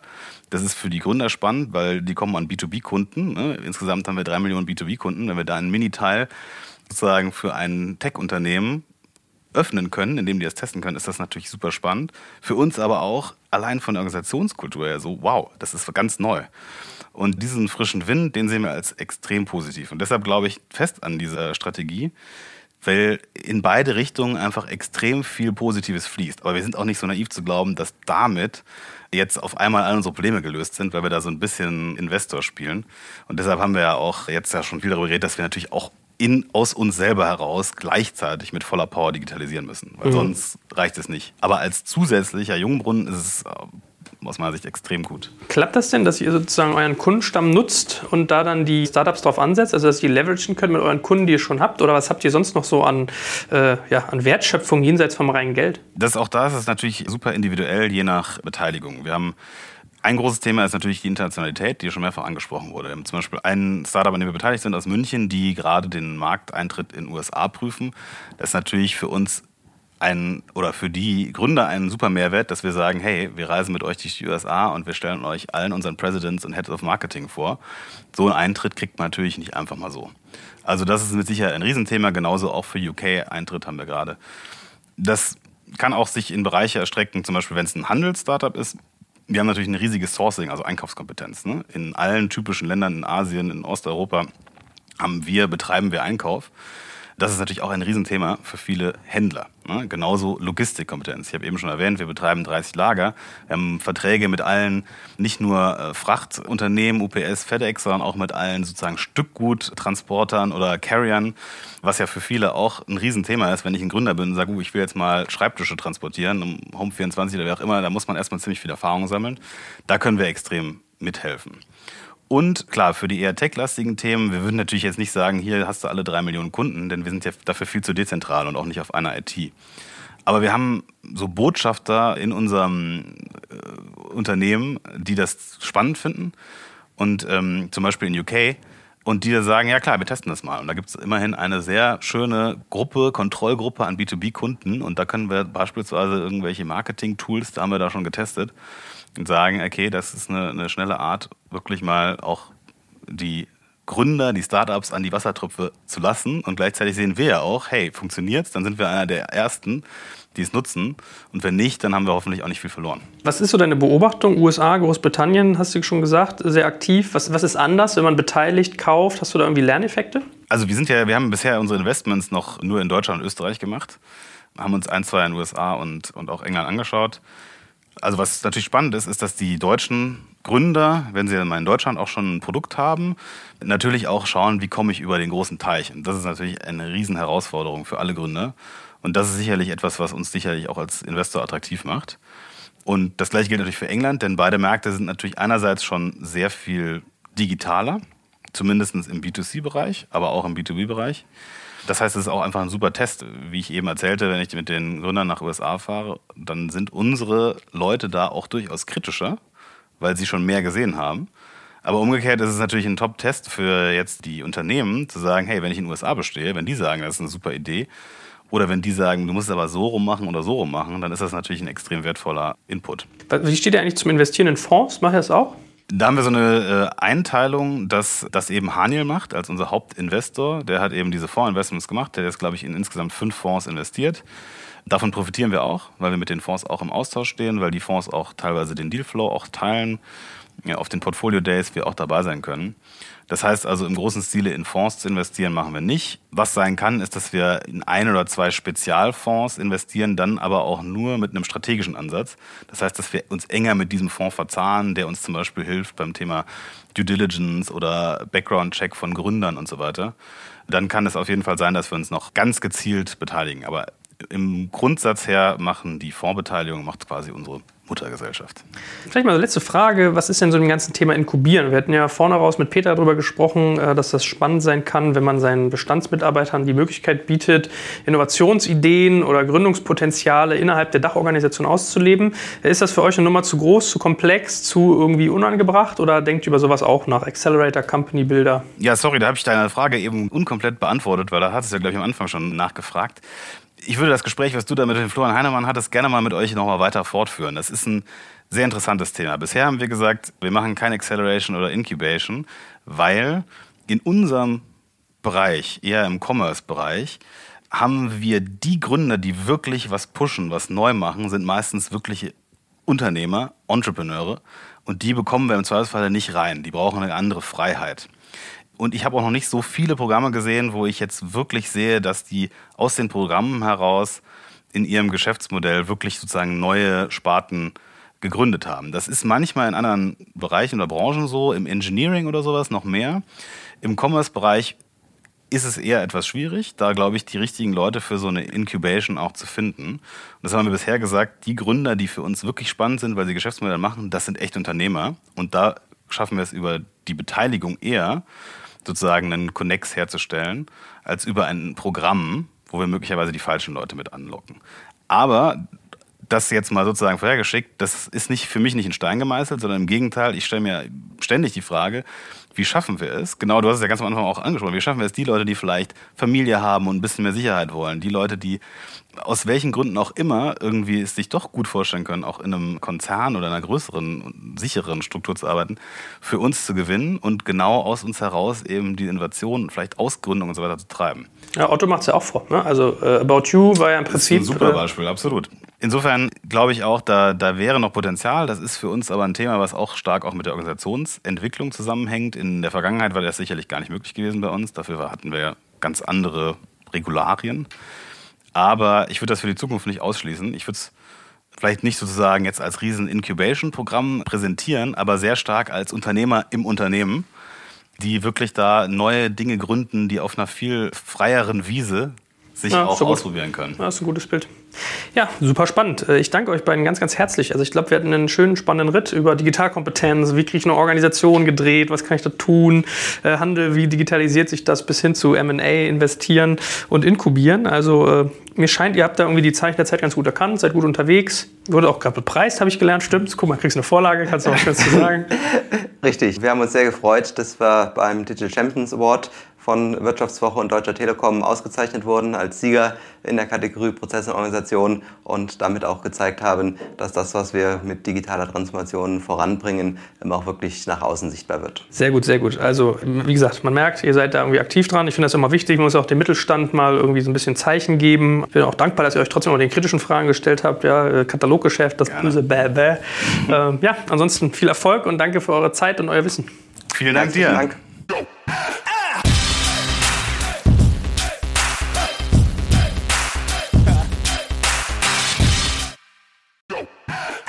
Ihr Lieben, hier ist Joel von Digital Kompakt und Leute, es vergeht, glaube ich, keine Woche, wo mir Sven Weizenegger, der Moderator von unserem Hackers-Podcast, nicht begeistert von seinem Job bei der BWI erzählt. Mal berichtet er mir von seinem Besuch beim Eurofighter, mal spricht er über den Austausch mit Generälen und Top-Politikern oder einfach von der Agilität in seiner Organisation ganz allgemein. Also, der macht kräftig einen auf dicke Hose, also habe ich mit den Jungs und Mädels von der BWI mal gesprochen und möchte dir das Unternehmen als unseren Partner ans Herz legen, wenn du selbst im Cyber- oder Tech-Bereich aktiv bist oder sein willst. Die BWI ist nämlich eines der größten IT-Service-Unternehmen in Deutschland und unterstützt die Bundeswehr bei ihrer Digitalisierung. Eine wichtige Aufgabe ist die Einführung von Innovationen in der Truppe, aber das Aufgabenspektrum ist auch noch sonst total breit von Beratung über Realisierung bis zum Betrieb. Jetzt denkst du, was heißt das denn genau? Wir sprechen hier von einem IT-Service-Unternehmen, das wie gesagt die Bundeswehr bei seinen Digitalisierungsprogrammen unterstützt. Und das aber auch Innovationstreiber mit eigenen Innovationseinheiten wie dem Cyber Innovation Hub der Bundeswehr und Innox, dem BWI-internen Innovationsteam ist. Du merkst, das BWI ist ein attraktiver Tech-Arbeitgeber, der als hundertprozentige Bundesgesellschaft in der Rechtsform einer GmbH das Beste aus zwei Welten bietet. Auf der einen Seite eine hohe berufliche Sicherheit mit wichtigem Purpose und gleichzeitig aber auch viel Dynamik in der Umsetzung. Wenn du also auch so begeistert wie Sven zur Arbeit gehen möchtest, dann schau dir das BWI jetzt einfach mal selbst an. Ich habe dir unter digitalkompakt.de slash BWI eine Weiterleitung eingerichtet. Und natürlich finde ich das auch in den Shownotes und alle Sponsoren findest du immer auch auf unserer Sponsorenseite unter digitalkompakt.de slash Sponsoren.